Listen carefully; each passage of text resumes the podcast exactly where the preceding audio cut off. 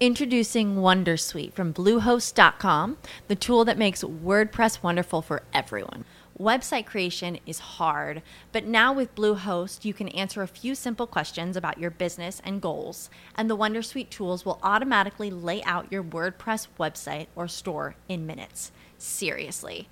From there, you can customize your design, pick your brand colors, and add blocks. No custom theme or coding required. You'll get content suggestions that you can keep or revise, and with Yoast SEO built in, we automatically help you get found in search engines. From step by step guidance to suggested plugins to an AI powered help bot.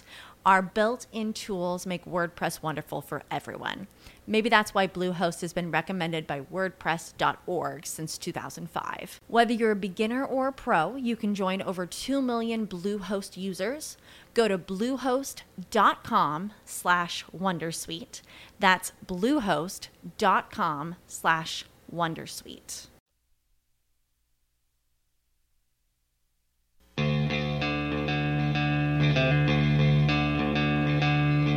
¿Qué se sabe y qué no se sabe del conflicto armado en Colombia?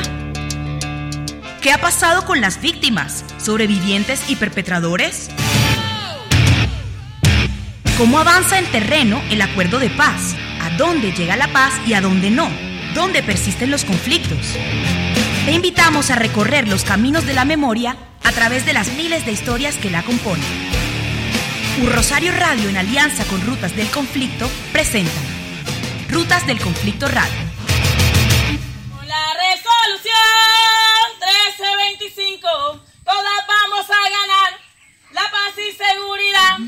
La paz y seguridad. La paz y seguridad. El camino está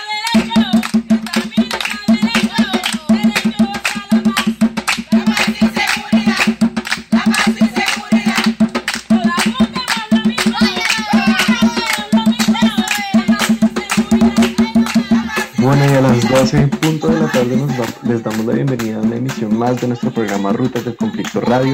Un saludo muy especial para todas las personas que se están conectando con nosotros a esta hora. Los invitamos a seguirnos en nuestras redes sociales, en Facebook e Instagram como Rutas del Conflicto y Rosario Radio, y en Twitter como arroba Rutas Conflicto. Síguenos también en nuestra transmisión en vivo a través de Twitter a la página www.urrosarioradio.com.co y las cuentas de Spreaker de U Rosario Radio y Rutas del Conflicto. Les habla David Gómez y me acompaña Milena Mora en la conducción. También le damos la bienvenida a nuestros invitados del día de hoy, Ana María Guzmán. Ella es periodista de Rutas del Conflicto y hace días publicó un especial muy interesante que pueden ir a ver en la página de Rutas del Conflicto, se llama La Tierra de Nadie, y pues será sobre la investigación de la que estaremos hablando el día de hoy. También nos acompaña Humber- Humberto Valverde, él es líder del proceso de la comunidad y víctima de desalojo de lo que hablaremos hoy. Alberto Contreras, veedor rural de la vereda y del proceso que se ha llevado con el Brasil. E Ivonne Rodríguez, quien hace parte de la Comisión de la Verdad y nos acompañará más o menos como desde las doce y media. Entonces vamos a ver quiénes han llegado. Bueno, parece que no ha llegado ninguno, entonces más tarde estaremos eh, pues dándoles la bienvenida y saludándolos. Eh, nos apoya también en en el máster Nelson Duarte, en la transmisión en vivo Kimberly Vega y en la dirección de U Rosario Radio Sebastián Ríos y un saludo también a nuestro director Oscar Parra. Y como David lo mencionaba hace algún momento, hoy hablaremos sobre este especial multimedia que hizo Ana, que ya se irá conectando con, con nosotros, que se llama La Tierra de Nadie. Así se tituló también nuestro programa de- el día de hoy y está basado en una investigación que cuenta desde Puerto Gaitán en el Meta. Eh, allí hay un terreno baldío que ha sido escenario de disputas e injusticia y expone las denuncias de irregularidades en el procedimiento de desalojo de familias vulnerables desplazadas de otras regiones del país. También documentan la historia de ocupaciones que el predio registraba desde la década de los años 60 y que no fueron tenidas en cuenta por la adjudicación que el INCORA hizo sobre este terreno. Y también expone el panorama de tierras en la región donde la actividad de empresas agroindustriales han cambiado la- las formas de vida y de trabajo de las comunidades campesinas rurales. Pero bueno, ya Ana nos irá contando más sobre esto y antes de continuar eh, con nuestro tema de hoy, vamos con nuestra sección de pilas. Seguridad.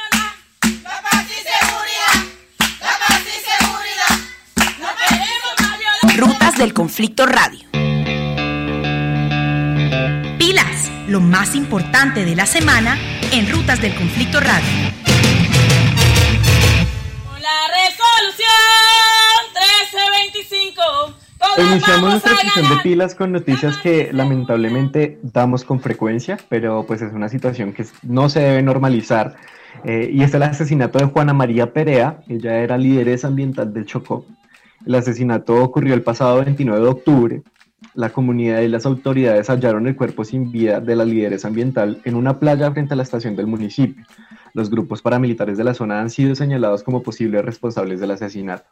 Juana María Perea visibilizó la voz de 250 habitantes en el corregimiento de Termales, desde donde, donde hoy exigen que su asesinato no quede impune.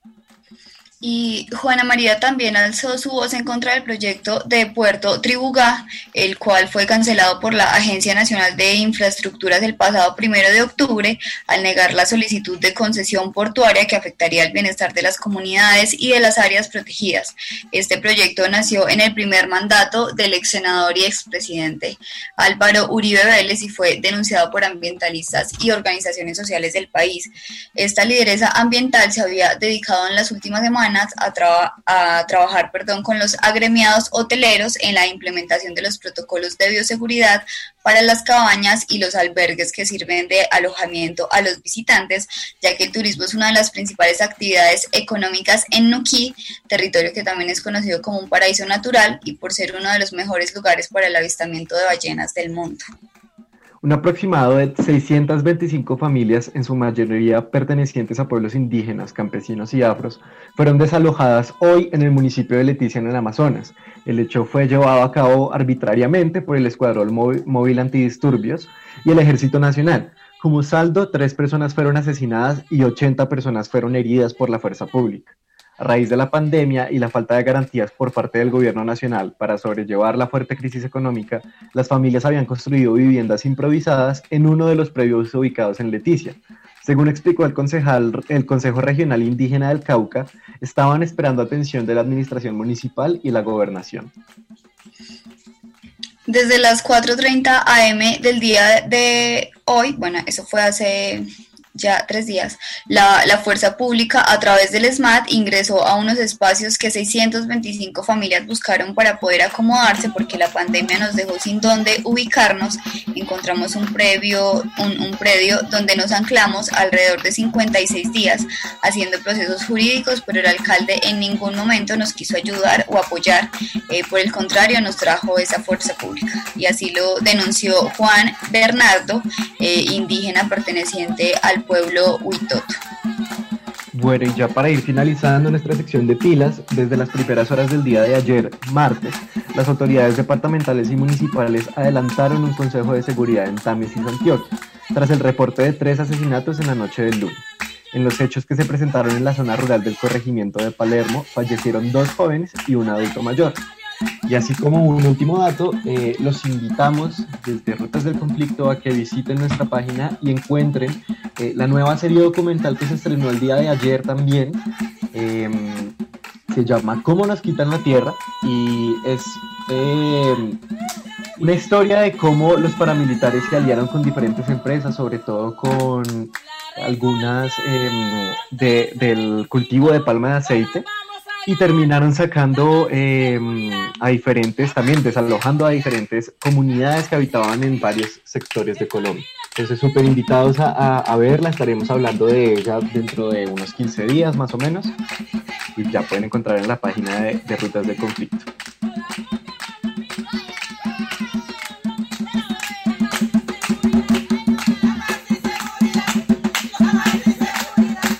Rutas del Conflicto Radio. Resolución 1325, todas vamos a ganar la paz y seguridad. La paz y seguridad. La paz y seguridad. El camino está derecho, el camino está derecho. Bueno, y ya, y ya se, se conectó con nosotros eh, Ana María Guzmán, quien fue una de, de las personas que lideró esta investigación. Ana, bienvenida. Hola, buenos días, muchas gracias. Bueno, y Puerto Gaitán es un municipio del departamento del Meta, ubicado en la región del río Manacacias y es uno de los municipios con mayor área del departamento. Y esta es justamente eh, la razón de disputa en, en, este sector. Y es que en el año 2013, a través de una investiga eh, investigación perdón, que realizó Verdad Abierta y el informe de la Contraloría General de la República y también de varias denuncias eh, en el Congreso, se destapó el caso de un terreno que mostraba cómo había sido acumulada irregularmente la tierra baldía en la altillanura y eran propiedad estatal y tenían el fin de, de, de garantizar el acceso a la tierra de las familias campesinas rurales. Ana, el, el especial cuenta con videos también, digamos que tipo eh, documental. ¿Qué te motivó a ti y a, este equipo de investigación a trabajar precisamente sobre este tema y cómo fue el trabajo de campo durante esta época de, de pandemia que se complica aún más por la, por la situación? Eh, bueno, no, yo llegué al caso en el 2018. Eh, la investigación duró dos años, la terminé como en febrero de este año, antes de que iniciara la pandemia. Entonces, por ese lado no tuve ningún inconveniente, sin embargo, la zona, eh, bueno, es un lugar en el que todavía hay presencia eh, de, grupos armados, no tan visible como lo fue, eh, digamos, durante el, el, 2000, pero pues eh, sí hubo algunas, sí era un lugar como de tener, como, como de ser bien prudente y bien cauteloso en las preguntas que se hacía y las personas eh, sobre todo porque se trataba de una denuncia y una empresa pues que tiene eh, un importante como eh, fuente de empleo en la región.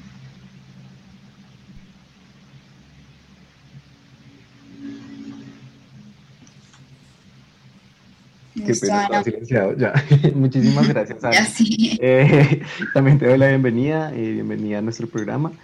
Y bueno, continuando, según las denuncias, este predio cuenta con 16.000 hectáreas, está ubicado en Puerto Gaitán Meta, conocido eh, como el Brasil, y fue ilegalmente titulado a personas cercanas al empresario y esmeraldero Víctor Carranza, y además fue usado como escuela de entrenamiento paramilitar de las autodefensas campesinas del Meta y del Bichada, donde la fiscalía encontró enterrados cuerpos de menores. En este momento está siendo explotado por una de las empresas de agroindustria más importantes del Meta, la Facenda, que se dedica a producir, procesar y comercializar alimentos a base de cerdo. Eh, más tarde estaremos hablando de esta empresa y de otras empresas que tienen influencia en la región. Pero por ahora, ¿cómo surge esta investigación? ¿Cuál es el equipo detrás de ella? Eh, ¿Y cómo y con qué se fueron encontrando a medida? Usted dice que, que, que dos años llevan en esta investigación. ¿Cómo, ¿Cómo ha sido todo ese proceso? Eh, bueno, como les conté, nosotros llegamos al caso en el 2018. Yo llegué con un compañero de sociología. Estábamos en el municipio cercano de Puerto López y íbamos a investigar un tema de alimentos, de agroecología, en una comunidad que también había recibido un baldío de la nación, había sido beneficiario.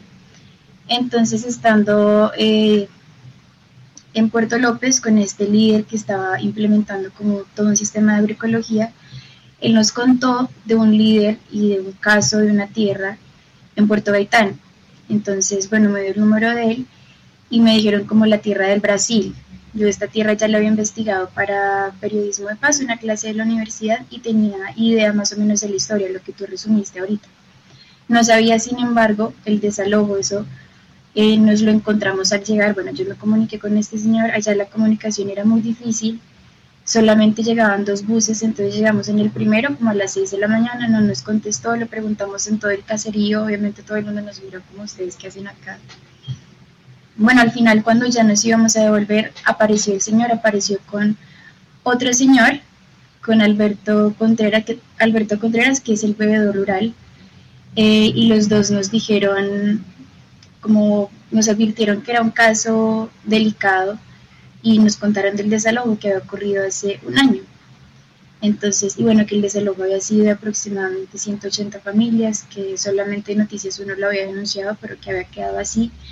Y me dijo, no, si usted quiere algo nuevo, vaya al final de este, del caserío y se va a encontrar donde se reasentaron las familias desalojadas. efectivamente fui. Bueno, entonces yo me quedé, mi compañero sí se devolvió, me quedé ese primer día y documenté el caso del desalojo de otra familia, pero también pude hablar con dos de las familias desalojadas que fueron eh, como dos de los, de los principales eh, protagonistas de- del especial. Y, así fue en, los siguientes, en las siguientes reporterías a través de ellos. desplazar con estas son tres veces. Ustedes me van a reubicar en algún lado o qué van a hacer conmigo porque yo no tengo dónde ir. Me paro en la vía pública porque yo no tengo dónde ir.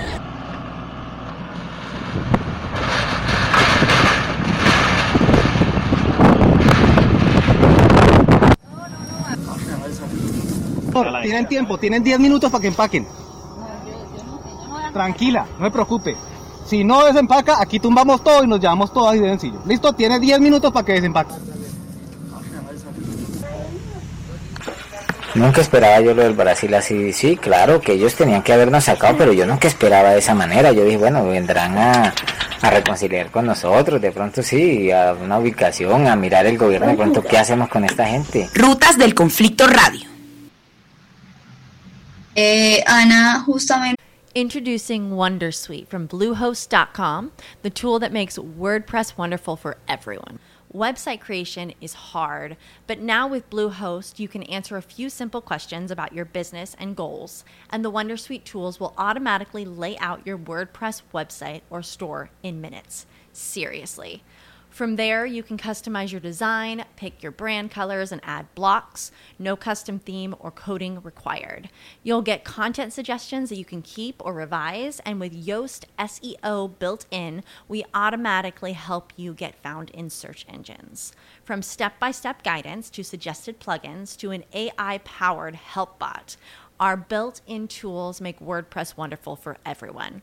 Maybe that's why Bluehost has been recommended by WordPress.org since 2005. Whether you're a beginner or a pro, you can join over 2 million Bluehost users.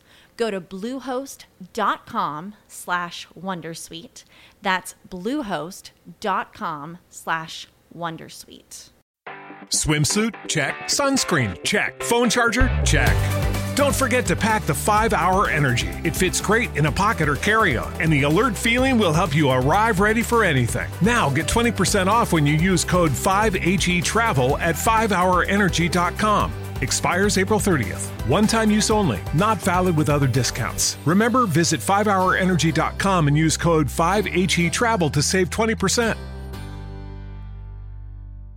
Nos, nos mencionaba eh, a ese señor Alberto Contreras, que es el veedor rural.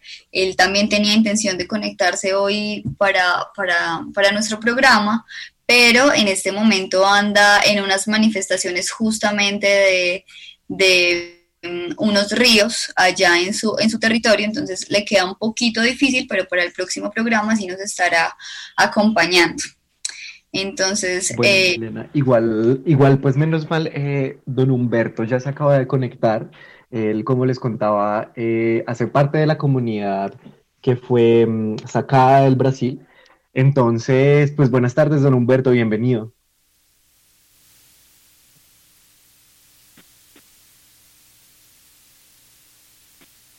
No sé si de pronto me escucha, es que igual allá la, la señal de pronto no es, no es tan buena.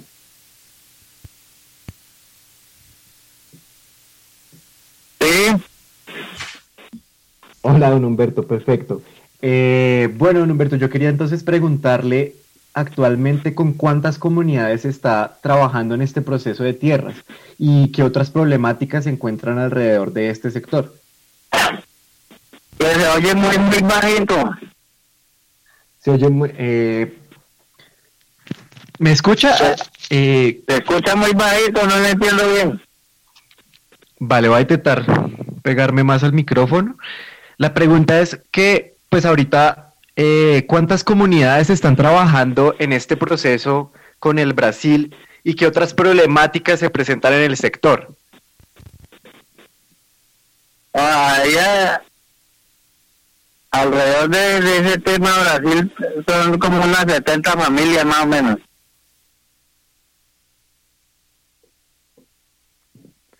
¿Y, y qué otro tipo de Sigue Milena. Ay, al parecer, al parecer yo que el, el, el, el inspector de policía y el alcalde se, se pusieron de acuerdo con los de la Facenda para desalojarnos de ahí legalmente como fue declarado por la representante de Naciones Unidas y el procurador regional al Gilmer Fino.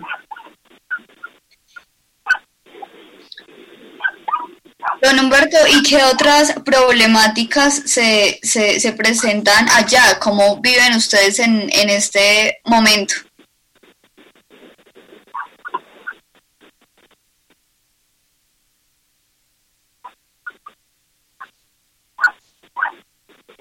Don Humberto, si nos, si nos escucha bien. ¿Cómo? Si me escucha bien ahí.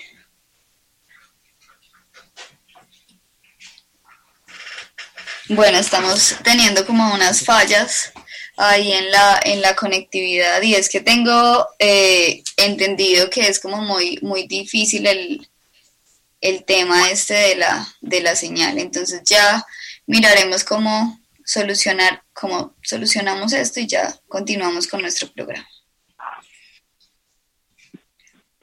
Así es, Milena, pero pues mientras tanto aprovechemos que Ana está y eh, pues yo quería saber cuál es el llamado que se hace sobre este problema al gobierno y a las organizaciones que puedan apoyar. Bueno, hay una decisión pendiente de la Agencia Nacional de Tierras que está demorada, que inició el INCODER desde el 2013, eh, y es eh, la revocatoria del predio. Entonces,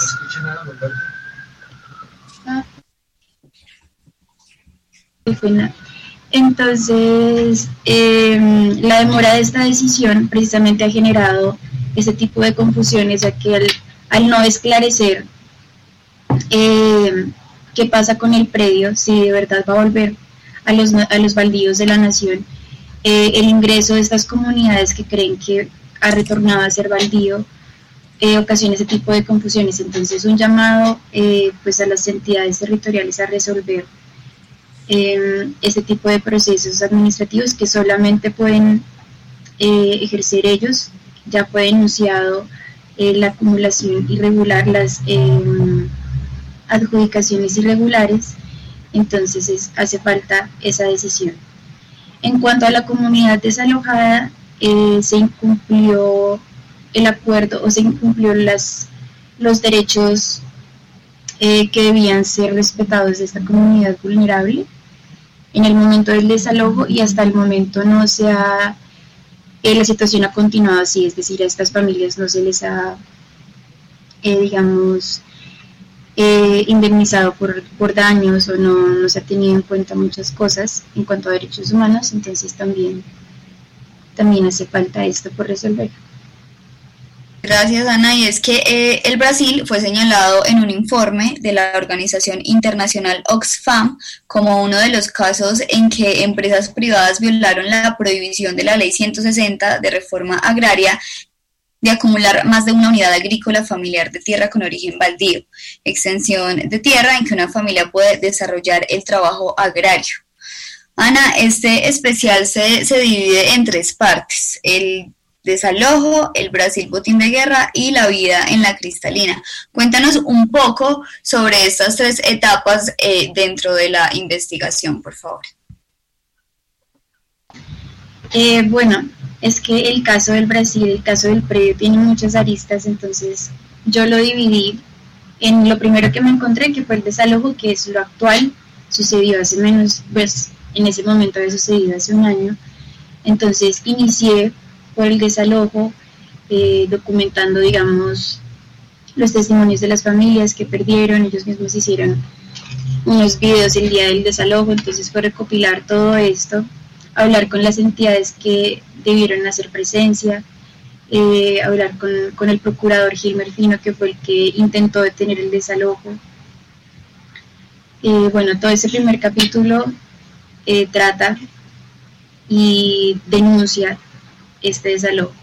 El segundo capítulo es eh, el Brasil botín de guerra, es la historia del predio, la historia que no se tenía o no se conocía a partir de, de una familia que encuentro, que se llama la familia Avellaneda, creo que en el siguiente programa hablaremos con ellos, eh, y aparecen unas nuevas o un nuevo registro de estas como de escrituras de este predio antes de las supuestas adjudicaciones que hizo el INCORA.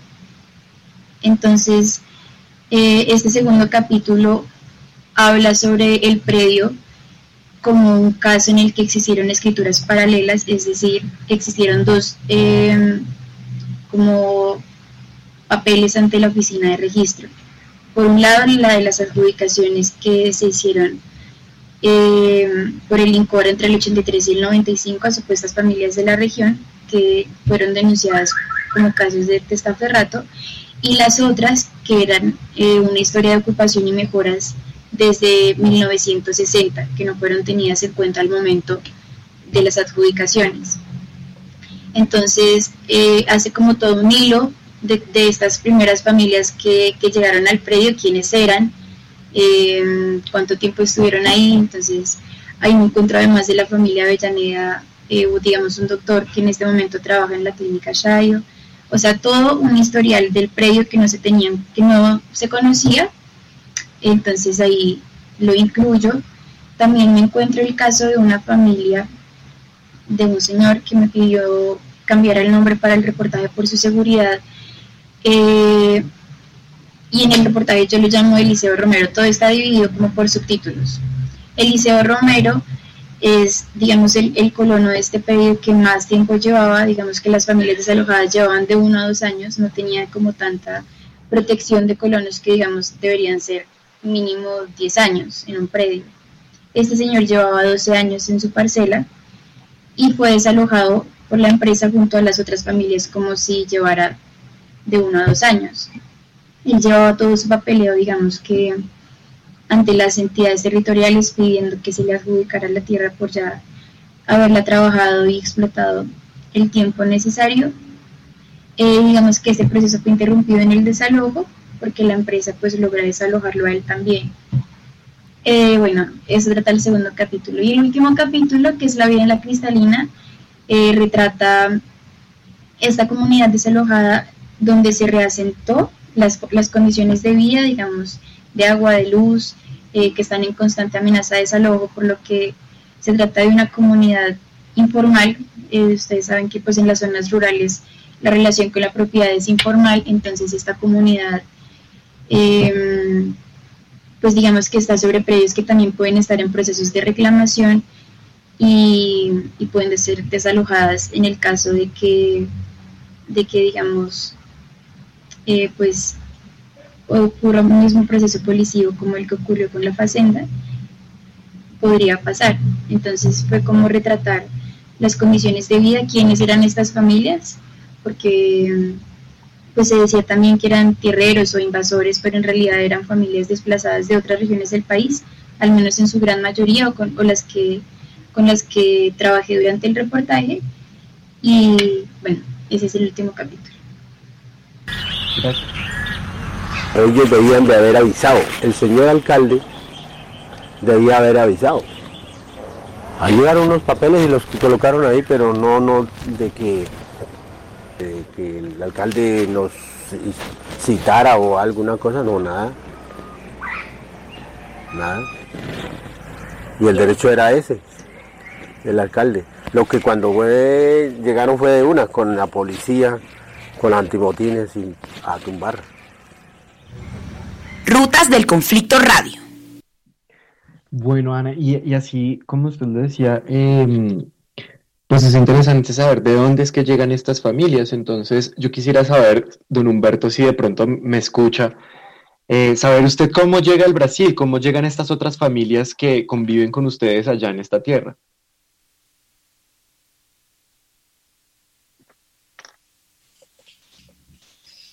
No, yo creo que no se Sí, puede. ¿cómo?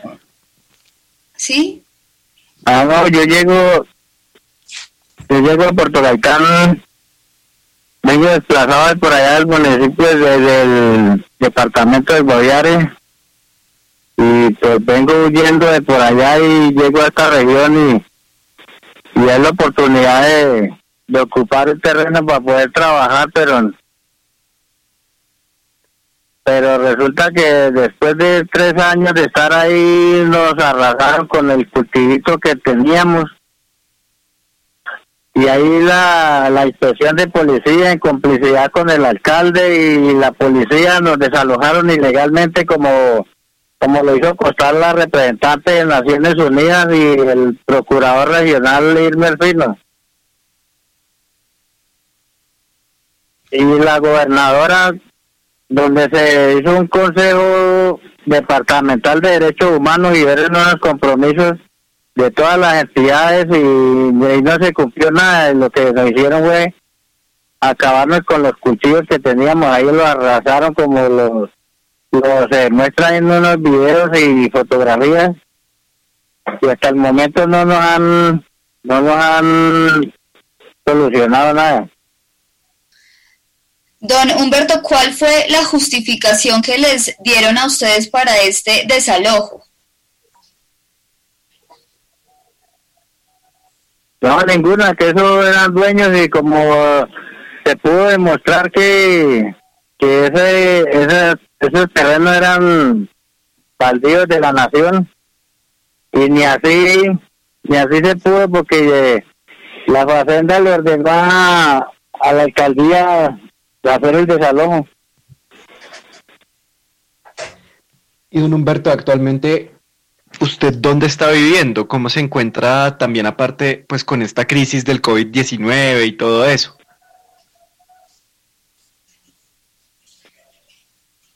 Actualmente estoy viviendo acá en la Cristalina y pues ahí me, me dio ese COVID, pero no sé si cómo sea la reacción de eso.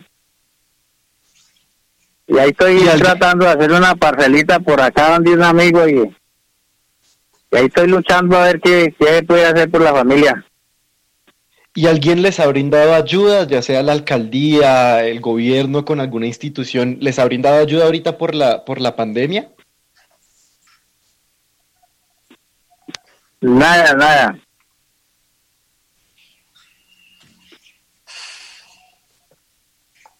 No, no, eso es... Por ahí un, que otro mercadito eso, pero no, eso no es... Nosotros necesitamos es que nos apoyen con, con tierra y poner a producir, porque eso de estar uno esperando que le den un grano de arroz no, no aguanta. Y hasta el, el momento no les han dicho nada de pronto de devolverles eh, tierra o de brindarles un, un, un espacio propicio, algo, nada.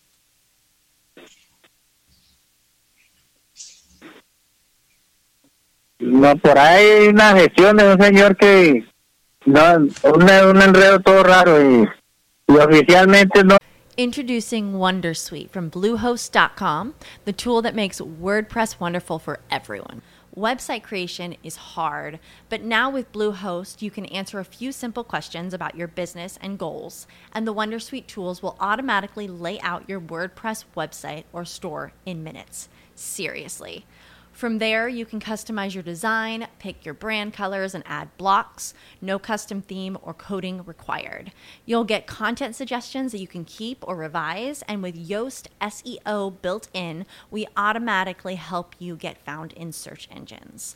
From step by step guidance to suggested plugins to an AI powered help bot, our built in tools make WordPress wonderful for everyone.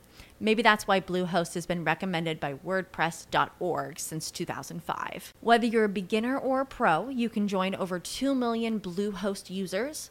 Go to bluehost.com slash wondersuite. That's bluehost.com slash wondersuite. Swimsuit? Check. Sunscreen? Check. Phone charger? Check.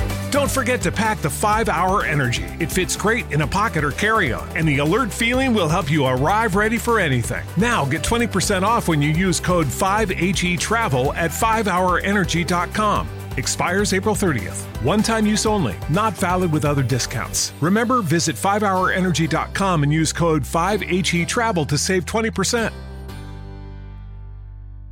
No, no se sabe porque esto como lo declararon es que zona, Zona de Desarrollo Industrial, con la tal Cidres. Ya, ya, don, don Humberto. ¿Y usted, eh, ah, eh, como que en este momento, con quién vive, por cuántas personas tiene que eh, responder? Actualmente estoy viviendo con una hija y dos nietos. Listo. Sí. Bueno, don Humberto, muchísimas Eh, gracias. El señor Humberto, yo quería añadir una cosa. Eh, hola, don Humberto, no sé si me escucha. Con don Humberto, eh, bueno, él fue Hola, mucho gusto, Ana María Guzmán, ¿cómo me le va? Bien, sí, señor, me alegra mucho escucharlo. Quería agregar que usted fue quien lideró, digamos, en compañía del señor Alberto Contreras, eh, todos los, eh, Yo digamos, le, derechos le de envío un saludo mío y de parte de todos los, los amigos acá de la Cristalina. Ay, bueno, saludos a todos. Espero verlos algún día otra vez. Estaba contando que su merced, digamos, con sus eh, propios recursos en muchas ocasiones pagó sus transportes hasta Puerto Gaitán para radicar denuncias ante fiscalía, ante, distin- ante distintas eh, entidades relacionadas al caso. Entonces él, pues digamos que es un líder social de la región, él también recibió eh, amenazas porque pues no solamente ha hecho denuncias de este caso, sino de otros casos que a veces incomodan la región, digamos, relacionados a la petrolera, que también es como la principal fuente de empleo en la cristalina, eh, y otras más. Entonces, pues también agradecerle a, a don Humberto por esa labor en, la, en su comunidad. Gracias, Ana. Gracias, don Humberto. Pues justamente siguiendo. Ah, gracias. ojo, Ana. Ahí toca luchar por, por la comunidad, pero claro que con cuidado, porque es que eso, yo creo que los, los líderes nos matan es por eso, por luchar por la comunidad.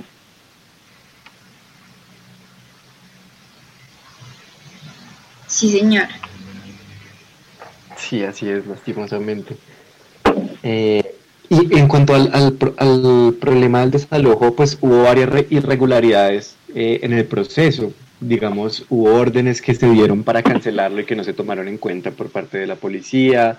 Eh, también existían dos folios que ocupaban, eh, en los que aparecían unos terrenos que ocupaban la tierra del Brasil y que estaban registrados como diferentes, pues bueno, etcétera. ¿Cómo, cómo fue todo esto y, y en qué va la investigación por parte de las autoridades?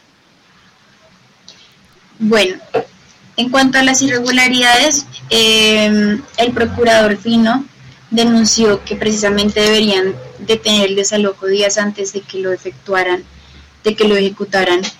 Eh, y entre las razones estaban, como decías, esta existencia de, de dos escrituras distintas. Entonces, eh, esa existencia se supo durante la inspección ocular de la misma policía en el que decía como, bueno, no es claro en cuál de las dos vamos a, hacer el, el desalojo. Eh, esa era una, como no era claro, eh, el predio, la extensión, si coincidía, digamos, con lo que las familias ocupaban. Hasta el momento no se sabe porque, eh, digamos que la agencia, pues como les comentaba al comienzo, no ha agilizado mucho este proceso, entonces, digamos, se supo que envió topógrafos en como tres meses después al predio, pero no fueron autorizados por la empresa para entrar. Eh, y entonces ha estado así como por ese lado lento como el esclarecer la situación actual del predio para saber, bueno, va a regresar a los baldíos o va a continuar siendo de la empresa para saber eh, también, digamos, para darle una, una noticia también a estas familias que están también a la espera, como también qué va a pasar con ellas. Eh, otra de las razones es que la relación de la empresa con el, con el predio no era de propiedad.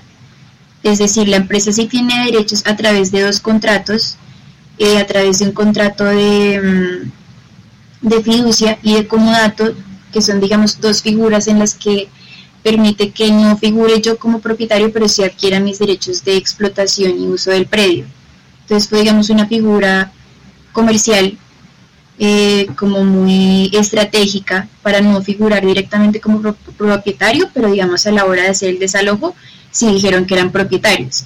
Entonces el procurador dijo, bueno, no es clara la relación porque estamos, o sea, porque la policía no está teniendo en cuenta eh, pues esta, esta relación que no es clara.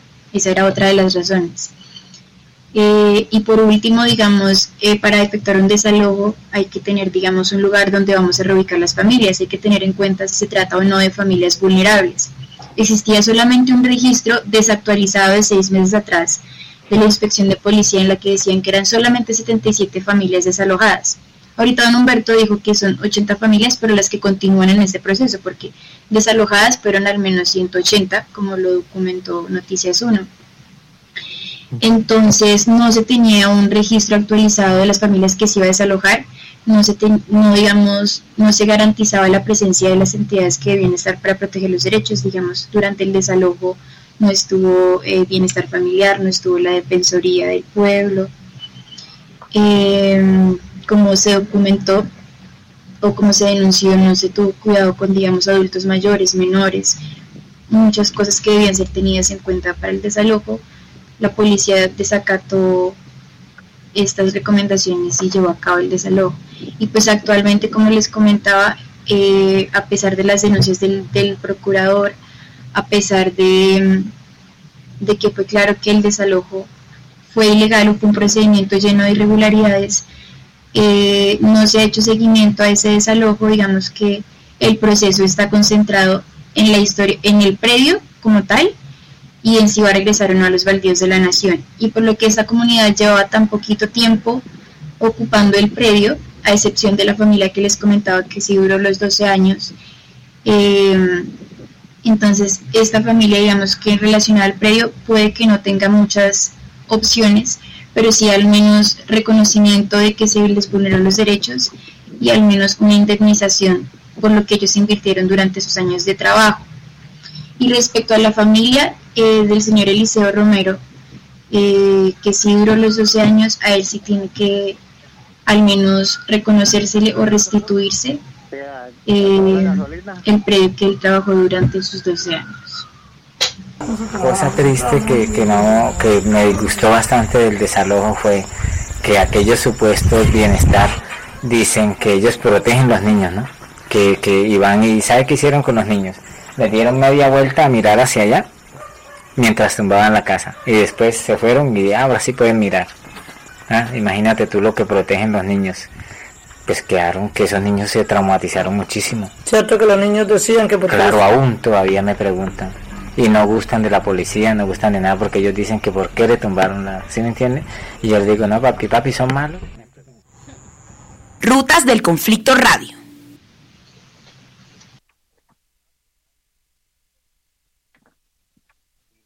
Bueno, y es que a pesar de todas estas irregulares, eh, irregularidades que nos contó Ana, John Jairo Amado Cruz, que es el inspector de policía, aseguró que el desalojo se llevó de manera pacífica y cumpliendo con todas las garantías legales y constitucionales de las personas que allí se encontraban.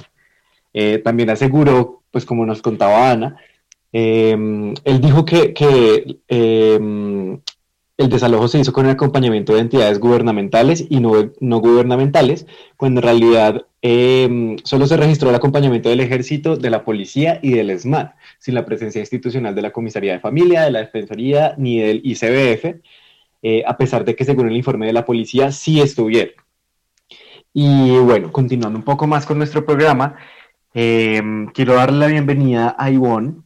Ella hace parte de la Comisión de la Verdad y nos va a ayudar pues a hablar sobre, justamente sobre esto. Y es que este reportaje, eh, al igual que otros reportajes que ha pasado rutas, ha hecho rutas, va a ser presentado a la Comisión de la Verdad y nosotros quisiéramos saber pues cuál es el aporte que se hace con esta investigación, Ivonne, a los procesos que maneja la Comisión, con esta y con las otras investigaciones. Muchísimas gracias, buenas tardes y todos. Un saludo a los colegas de Rutas del Conflicto. Eh, claramente eh, para nosotros, para la Comisión de la Verdad, es muy importante este espacio y agradecemos también a las comunidades campesinas eh, de esta región de la Altillanura que han sido víctimas del conflicto armado y que han hecho unos procesos de resistencia muy fuerte y de reclamación de sus derechos eh, para exigir que el gobierno también cumpla con el punto uno del acuerdo de paz eh, llamado la Reforma Rural Integral, que promete el acceso a la democratización de la tierra y el funcionamiento de las instituciones agrarias que eh, se disponen o se dispusieron para eh, lograr este proceso de adjudicación de tierras a las comunidades que carecen o que tienen tierra insuficiente. En efecto, contarles que la semana pasada Ana María hizo la entrega ya formal y la presentación formal de los resultados de la investigación. Eh, para la comisión este ejercicio es muy importante porque hace parte de los procesos de escucha. Para la comisión la escucha eh, corresponde a los distintos testimonios, informes y casos allegados por la sociedad civil, entre ellos claramente eh, los de las víctimas del conflicto armado y también los derivados de procesos de investigación académicos como el realizado por Ana María. Eh, así como el mismo trabajo que muy juiciosamente ha hecho Rutas del Conflicto durante, durante estos años. Entonces, eh, como proceso de escucha, eh, todo este proceso de investigación se incorpora en, el análisis y en el ejercicio de contraste que realizamos los equipos de investigación para aportar a la construcción del informe final que presentará el próximo año la comisión en el ejercicio de su mandato, que busca eh, esclarecer no solo el qué, el cómo, quiénes, eh, dónde, cuándo, sino por qué estos ciclos de violencia se siguen reciclando en los territorios y qué se puede hacer, qué recomendaciones hay que formular para garantizar eh, la no repetición, que es muy importante. Entonces, en ese sentido, esta investigación que muy detalladamente han ha presentado Ana María, ha publicado Rutas del Conflicto y, está en la viva voz de sus sobrevivientes, de los campesinos. Em, aporta sin duda elementos muy importantes para el ejercicio de esclarecimiento que hace la comisión. Gracias, eh, Ivonne. ¿Y qué sucede con esta información cuando ustedes la, la tienen? ¿Cuál es el el siguiente paso? Eh, ¿Se categoriza la información según qué patrones o cómo funciona? ¿Cómo es el, proceso? Perfecto, eh, gracias Milena. Mira, la comisión hace la recepción de este ejercicio de escucha y eh, aporta a distintos equipos de investigación, uno de ellos en el que yo estoy trabajando con otros colegas, se llama dinámicas económicas violentas en el conflicto armado interno y allí lo que hacemos es un ejercicio de esclarecimiento sobre la relación, eh, la relación que hay entre dinámicas económicas, el despojo y el desplazamiento. uno de los patrones fundamentales por mandato que está esclareciendo la comisión es precisamente eh, el desplazamiento y el despojo. Si bien el desplazamiento es una de las violaciones a los derechos humanos más sistemáticas, es como la herida más grande del conflicto armado colombiano. Y el despojo ha sido un proceso también muy documentado desde diferentes espacios, desde las instituciones, eh, la misma justicia ordinaria y transicional, eh, desde la academia, claramente como este ejemplo, desde el mismo periodismo de investigación.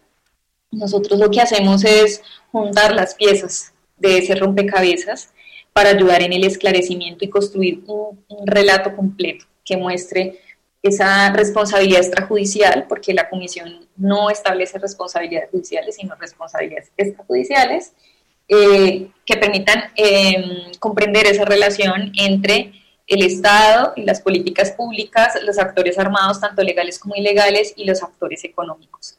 Em, este caso es muy constitutivo para explicar y esclarecer el despojo y el desplazamiento contra comunidades campesinas y también indígenas en un territorio que ha sido históricamente afectado por el conflicto armado y por la violencia perpetrada por distintos actores armados, incluidos los legales, eh, como bien lo mencionaba hace un momento eh, uno de los eh, habitantes de la comunidad, y em, también mostrar o evidenciar esa demora, esa eh, lentitud de los procesos agrarios en Colombia y cómo las acciones eh, de las instituciones que por la vía administrativa podrían resolver las titulaciones eh, aún no se han concretado.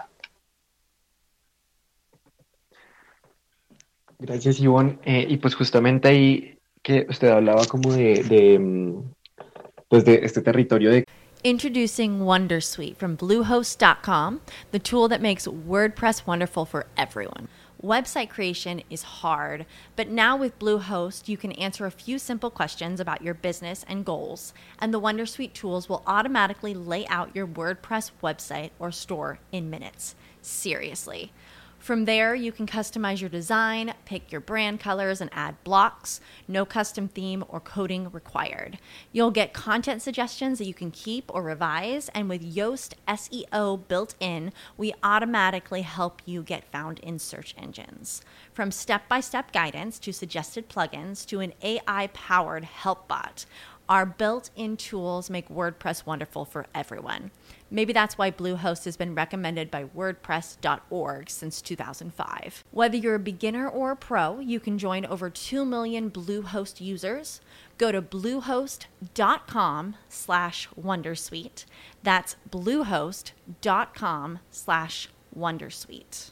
de cómo ha sido parte, eh, más bien ha jugado un rol importante en la violencia por parte de varios grupos armados eh, y también juntando un poco con, con, lo que ustedes hacen en la comisión y también juntando con lo que les contábamos en el Pilas de hoy, Ivonne todavía no estaba, pero les contábamos a nuestros ciberoyentes que un aproximado de 625 familias eh, en su mayoría pertenecientes a pueblos indígenas, campesinos y afros, fueron desalojadas hace un par de días en el municipio de Leticia, en el Amazonas.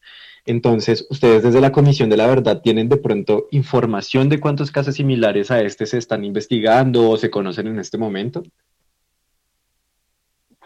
Gracias, David, por la pregunta. Mira, eh, la comisión eh, no solamente se concentra en documentar o hacer ejercicios de esclarecimiento sobre el pasado, porque todas las historias de las comunidades campesinas y étnicas están vivas eh, y la historia no termina. Entonces, esto se traduce en los factores de persistencia y este ejemplo que has puesto, pues eh, es una realidad en distintos territorios, muchos de ellos en territorios de frontera, donde hay también disputas territoriales entre actores armados, eh, que hace que la comisión ponga también su lupa allí, porque mm, el relato no puede quedar solamente como un recuento de lo histórico, ya eh, pues en Colombia ustedes saben que existe un Centro Nacional de Memoria Histórica que ha hecho un trabajo muy importante de documentar, valga la redundancia, la memoria del conflicto. Eh, la comisión eh, ha recogido ese trabajo, pero también se ancla mucho al presente, porque ese presente es el que nos permite también, como explicaba hace un momento, formular las recomendaciones para las garantías de no repetición.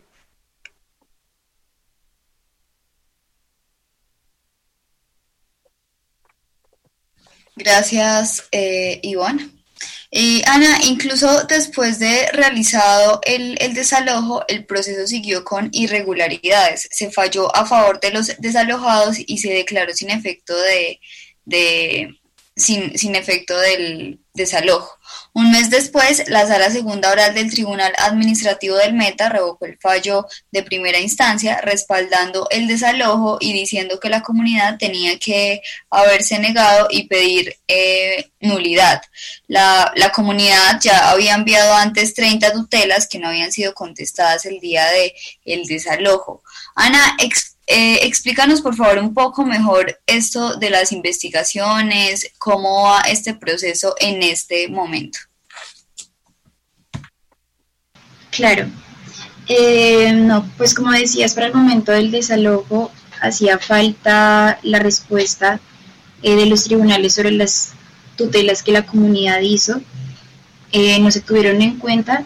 Ya después del desalojo se tuteló una a favor de uno de los desalojados en el que se le protegió los derechos a la vivienda, a la vida digna, eh, precisamente también por haber sido eh, alguien desplazado eh, anteriormente. Sin embargo, esta, este fallo fue después revocado y en, en adelante las respuestas de la tutela fue protegiendo los derechos de propiedad de la empresa, argumentando que que no había sido el, el proceso, digamos, de las tutelas y de solicitar los derechos a la protección de, de la vivienda, no habían sido como el, el protocolo o el reglamento que debían tener. Entonces digamos que las razones que dieron fueron como eh, no tan claras para la comunidad eh, y pues como les decía hasta el momento no la comunidad no ha tenido otra respuesta o eh, digamos que la empresa también se comprometió a entregarles un subsidio a las familias que fueran desplazadas pero debido a que a que no existía un registro actualizado de la cantidad de familias y si eran desplazadas o no solamente como cuatro o muy pocas familias recibieron este subsidio a la que se comprometieron. Entonces, en eso va. Gracias, Ana. Y em, esta, esta pregunta es para Humberto. ¿Qué hicieron después de ser desalojados? ¿A, a dónde tuvieron que ir o qué garantías les, les dieron?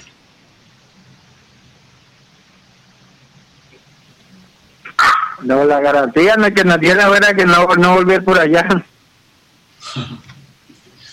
Sí, porque ahí nos mamó gallo la fiscalía, la procuraduría, la personería, todos, todos, todos se comprometieron, pero a la hora de tener ninguno cumplió nada, nada. La personería que era la encargada de, de hacer la caracterización de las víctimas que habíamos allá no hizo nada, nada, de la defensoría del pueblo menos.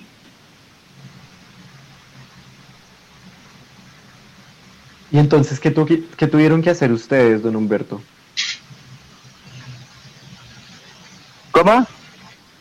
¿Qué tuvieron que hacer ustedes entonces cuando los des- desalojaron? Todos, cada Eh, uno agarró rumbo diferente y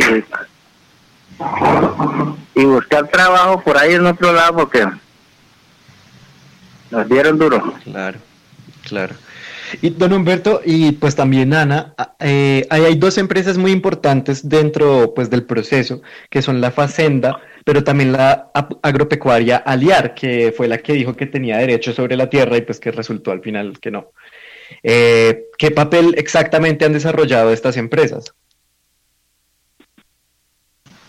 Bueno, Aliar es el grupo La económico. facenda, la facenda era la que le daba órdenes al inspector y esa es la que manda por aquí. Exacto. O sea, la empresa La Facenda es quien realmente está en el territorio, eh, pero digamos que no fue muy claro porque Aliar fue quien inició la solicitud del proceso policivo por el desalojo. eh,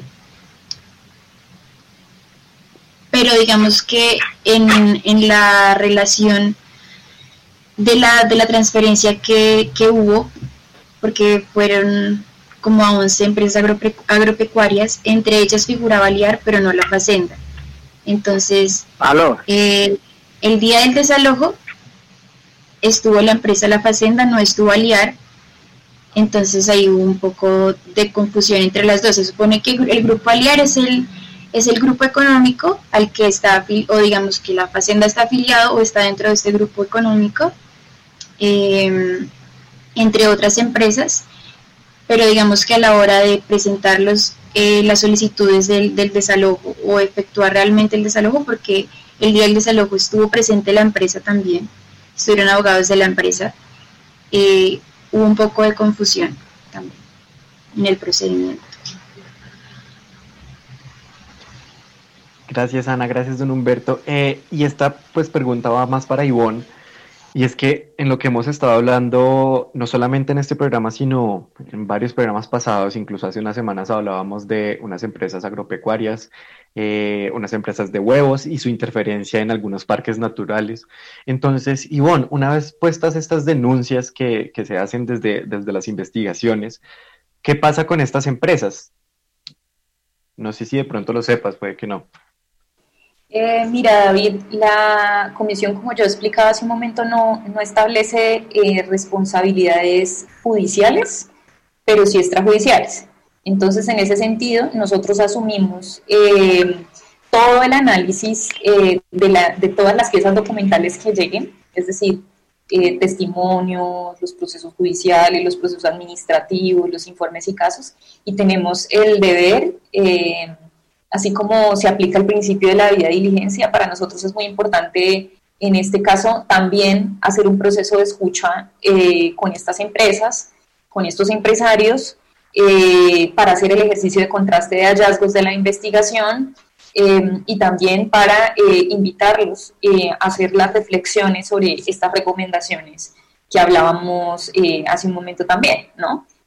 ¿Cuál debe ser el compromiso de las empresas en, en, el, en el cumplimiento de los principios rectores sobre los derechos humanos? en la práctica también de la vida de diligencia a la hora de invertir o de ingresar a territorios eh, donde han tenido presencia histórica las comunidades campesinas y étnicas, eh, donde ha habido territorios afectados muy fuerte por el conflicto, em, donde hay, como lo ha explicado Ana y hace un momento lo ha explicado con su testimonio de Humberto, una sistemática vulneración a los derechos humanos y a los derechos eh, a los derechos económicos, sociales, ambientales y culturales de la comunidad campesina y los, los impactos que esto ha tenido en la vida de las comunidades, ¿no?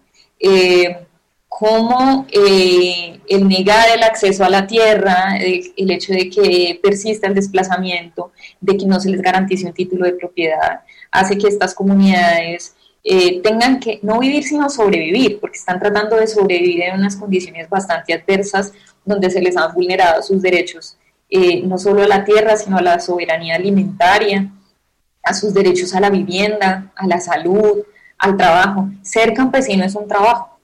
Entonces, eh, ¿cómo eso no se reconoce? ¿no?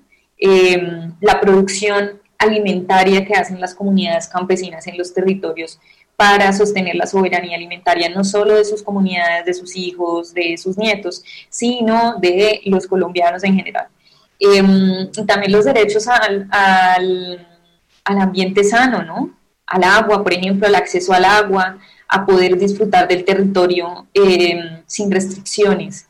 Entonces, eh, para nuevamente resolver tu pregunta, pues realmente la comisión eh, está haciendo este ejercicio también de escucha con las otras partes, porque así es como se hace el ejercicio de esclarecimiento y de diálogo social en clave del mandato de la comisión. Claro. No, súper bien, muchísimas gracias, Ivonne. Eh, bueno, y durante el programa hemos estado escuchando algunos apartados de, lo que fue eh, el trabajo que hizo Ana con la comunidad. Eh, y pues aquí seguimos escuchando otro, ya también introduciéndonos un poco en el tema de la próxima semana. Eh, entonces, pues vamos con él. Nosotros llegamos a una tierra que había sido una área de, operaciones y, de guerra irregular y narcotráfico, que no tenían ni cultivos, ni ganado, ni nada, y la pusimos a producir. Hicimos casas, hicimos cultivos, hicimos de todo.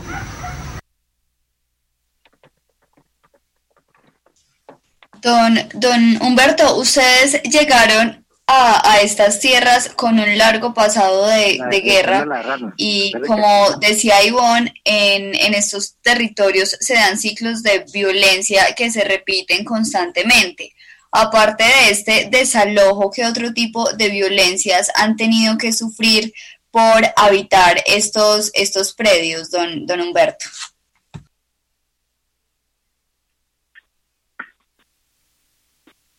¿Cómo? Aló. Aló. Aló, sí.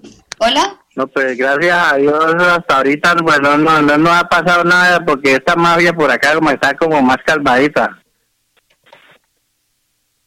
No, y, aprovechando y con la doctora Marca Carvajalino se hizo un proceso de, de qué, de, de revocatoria de esos predios pero ese proceso está en, el municipio de Puerto López y no se no lo han asentado en firme.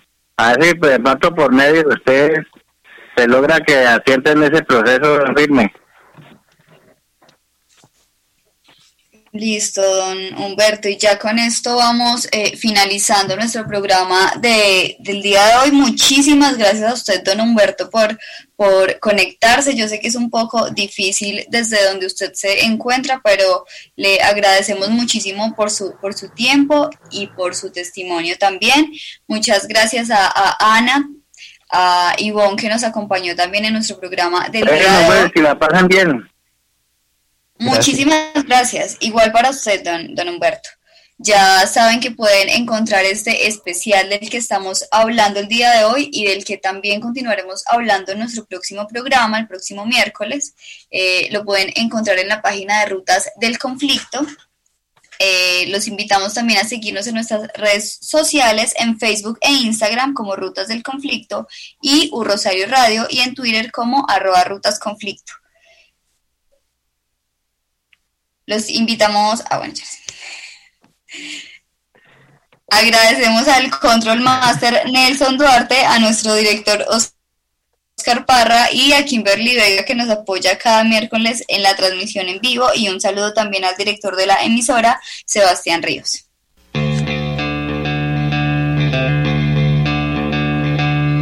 ¿Qué se sabe y qué no se sabe del conflicto armado en Colombia?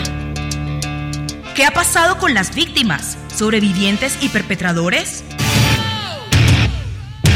¿Cómo avanza en terreno el acuerdo de paz? ¿A dónde llega la paz y a dónde no? ¿Dónde persisten los conflictos? Juntos recorremos los caminos de la memoria a través de las miles de historias que la componen.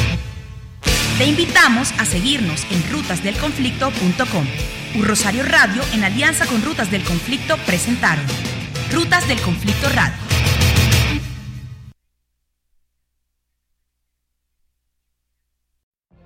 What if you could have a career where the opportunities are as vast as our nation, where it's not about mission statements, but a shared mission?